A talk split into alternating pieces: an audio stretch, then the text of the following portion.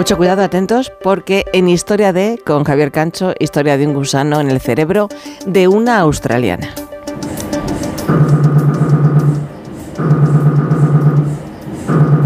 La señora presentaba una extraña lesión en el lóbulo frontal derecho del cerebro. Podía apreciarse en la resonancia magnética. Aquello no era frecuente, de modo que se decidió hacer una biopsia. La neurocirujana que iba a hacer la intervención quiso saber algo más del contexto de la paciente. La mujer vivía cerca de un lago, en el estado de Nueva Gales del Sur, en Australia. La biopsia enseguida abrió al máximo los ojos del personal quirúrgico. ¿Qué es eso? La señora tenía un parásito en el cerebro. Era un parásito de color rojo, era un gusano. La neurocirujana pensó en que aquello no era posible, pero lo tenía delante de sus ojos, quería soltarlo cuanto antes, estaba moviendo, el bicho se movía con energía. Eran unos 8 centímetros de un ser extraño, retorciéndose.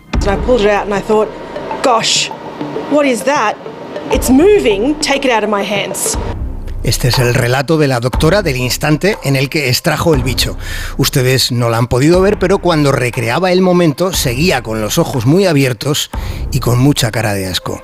El bicho era un nematodo, también llamado gusano redondo.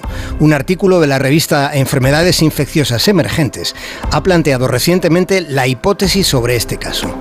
Probablemente, se explica en el artículo, la mujer se convirtió en una huésped accidental del gusano después de usar plantas para cocinar, plantas que había recolectado ella misma, plantas que previamente habían sido contaminadas por heces de una serpiente pitón. En esos vegetales habían quedado restos de las heces de la serpiente con huevos del gusano parásito. Episodio en Australia es distinto de los casos ya conocidos de neurocisticercosis. Ese otro trastorno es una infección también parasitaria causada por larvas de tenia.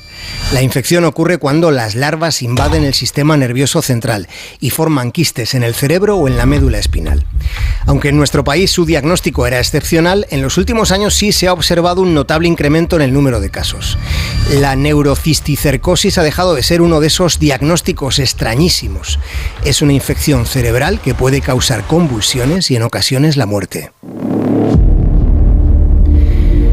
Pero el caso australiano es distinto, es otra cosa.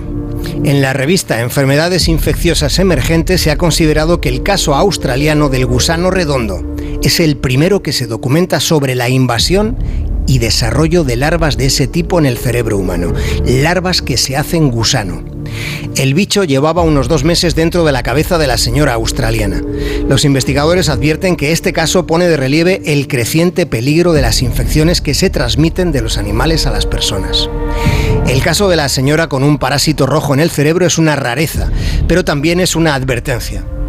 En los últimos 30 años han aparecido 30 nuevos tipos de infecciones y la mayoría son infecciones zoonóticas, son enfermedades que han saltado de otros animales a los humanos.